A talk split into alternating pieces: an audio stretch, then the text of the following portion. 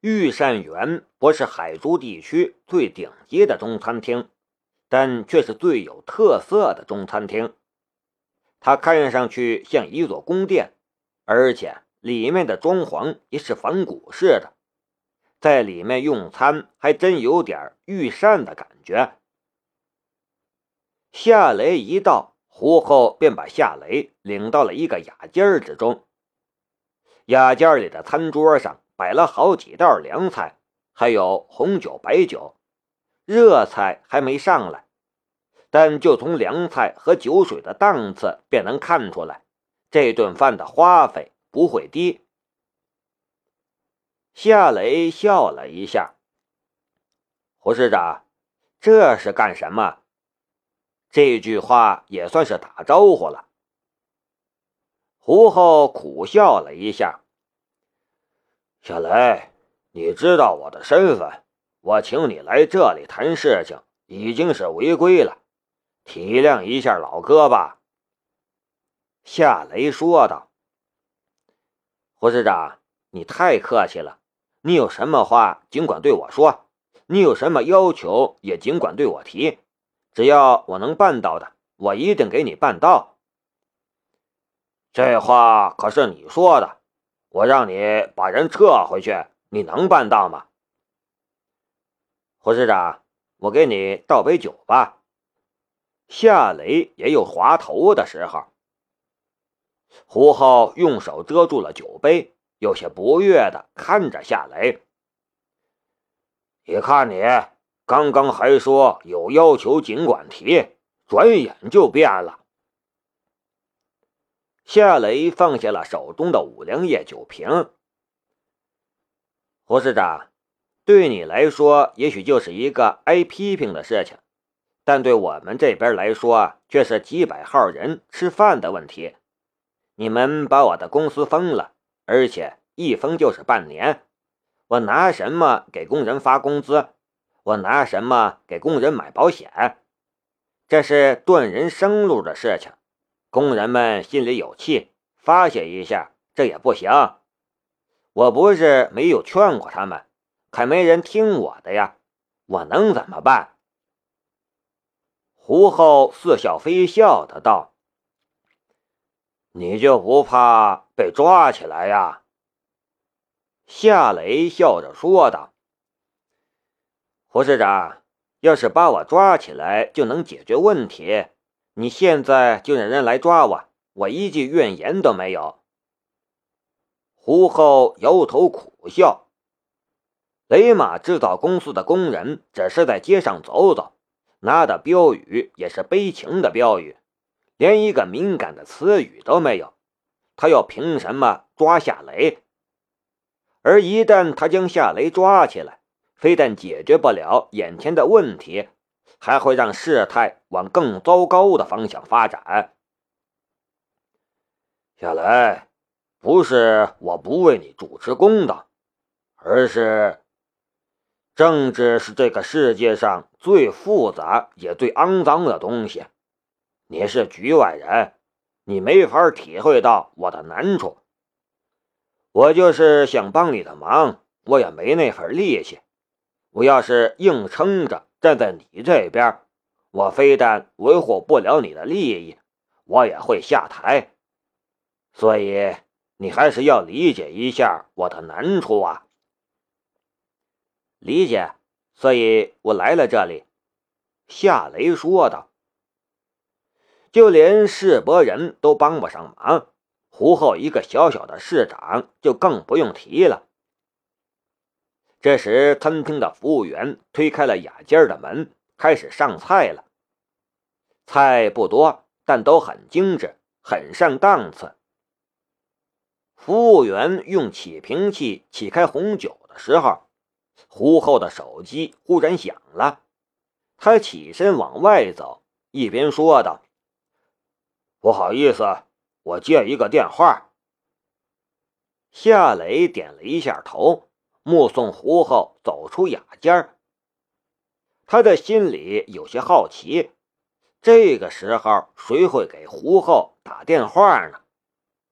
这个念头一动，他的左眼微微一跳，雅间的木质墙壁顿时消失在了他的左眼的视野之中。胡浩正站在雅间外面的过道里接听电话，脸上的神色很恭敬的样子。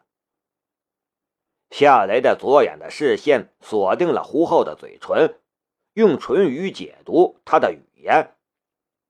嗯，古先生，人我已经约来了，你们什么时候过来？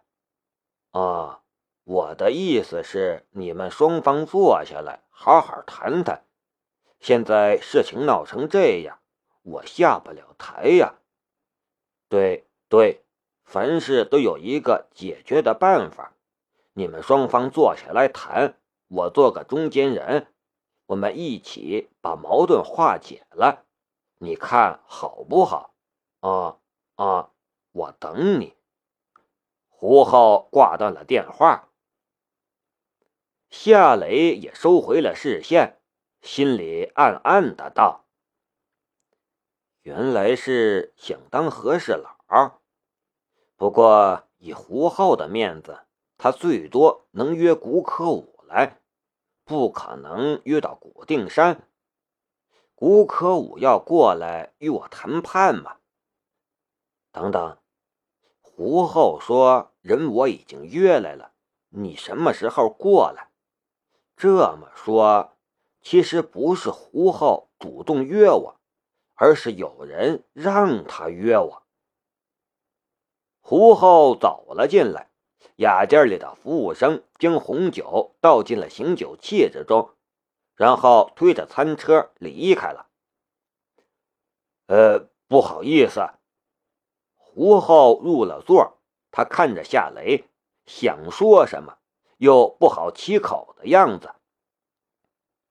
夏雷的视线却落在了服务生放在桌上的醒酒器上，悄无声息地唤醒了左眼的威视能力。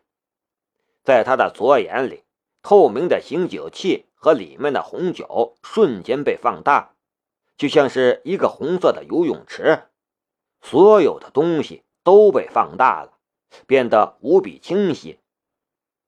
他很快就发现了醒酒器的瓶底。有一些白色的粉末状的东西，它们正在缓缓的溶解。夏雷的视线跟着又移到了服务生刚刚端来的几道热菜上，他发现这几道菜里也有类似的白色粉末，它们比红酒里面的白色粉末溶解的更慢，也更明显。这是一个陷阱。夏雷的心里一片雪亮。如果是古可武约他，他就算赴约，那肯定也是充满戒备的。可是胡后约他，他就不会有戒备之心。事实也是如此。如果不是用唇语术解读了胡后的语言，发现了破绽，他根本就意识不到这是一个陷阱。胡浩拿起了醒酒器，我们先喝点红的吧。嗯，夏雷应了一声，视线再次穿透了雅间左侧的墓壁。左侧的雅间里没有食客，夏雷的视线穿透右侧的墓壁，右侧的雅间里坐着两个人，董武和秦七。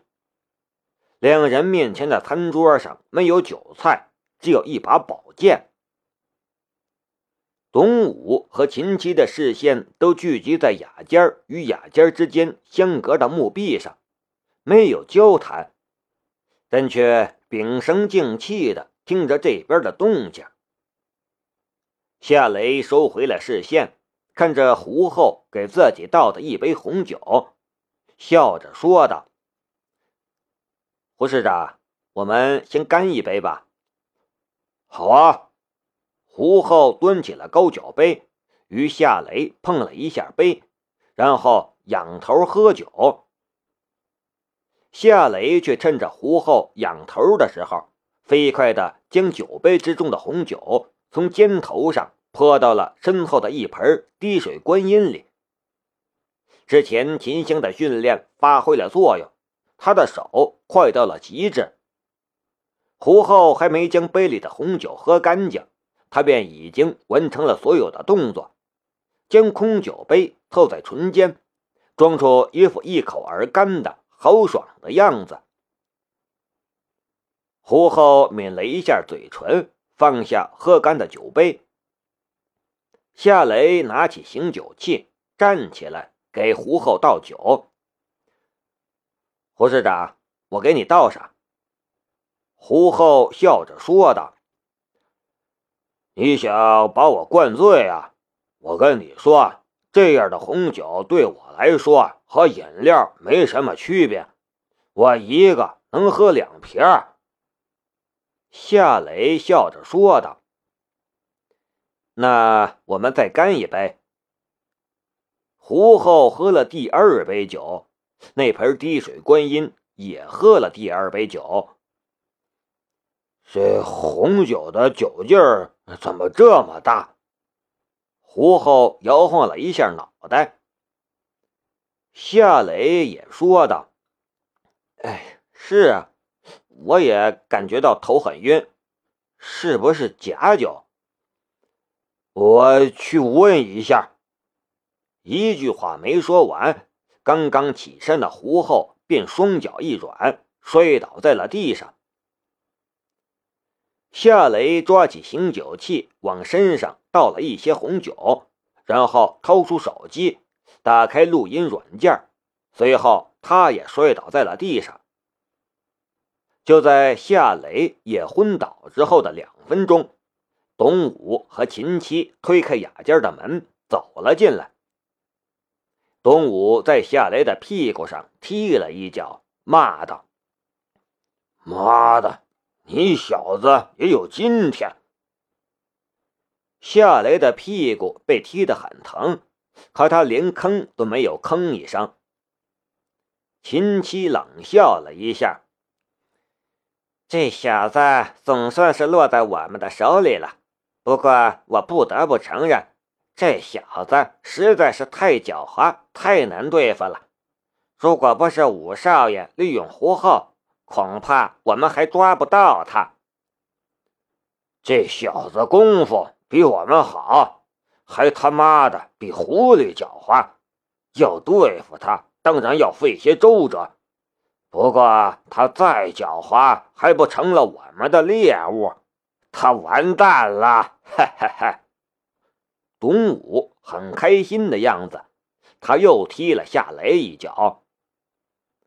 夏雷还是一动不动。我们带他们走吧，秦七说道。那边已经准备好了，董武说道。我带胡后，你带这小子。说完，他将倒在地上的胡后扶了起来。背在了背上，秦七也将夏雷扶了起来，背在背上。两人离开了雅间从过道里往后门的方向走去。过道里没人，很安静，这不正常也正常。后门口守着一个服务员，他就是刚才那个给胡后和夏雷上菜开酒的人。他打开了后门，后门后面是一条小巷，还有一辆停在门口的黑色的商务车。服务员打开了车门，然后绕到了驾驶室，钻了进去。夏雷面对两个选择：一是立刻制服秦七和董武，救下胡后；再就是让两人带着他和胡后去某个地方。第一个选择的风险最低，但也奈何不了古可武，甚至也奈何不了秦七和董武。就凭刚才的那点录音，秦七和董武可以有上百种脱罪的解释。第二个选择会让事情继续下去，存在很大的风险，但却有机会让古可武吞下这次自作聪明的苦果。略一思考，夏雷选择了后者。不入虎穴，焉得虎子？还有他一身的超强能力，也是他做出这种选择的依仗。董武和秦七将夏雷和胡厚放进了商务车的后排沙发上，两人也坐在了第二排沙发上。服务生开着车子离开了小巷，出了小巷之后，又往海边的方向驶去。夏雷的心里暗暗的道：“难道是去群英会所？如果是去群英会所的话，那我就必须得在半路上动手了。”董武回头看了夏雷一眼。嘴角浮出了一丝冷笑。这是你在人世间的最后一次旅程了，好好享受一下吧。待会儿我会亲自送你上路。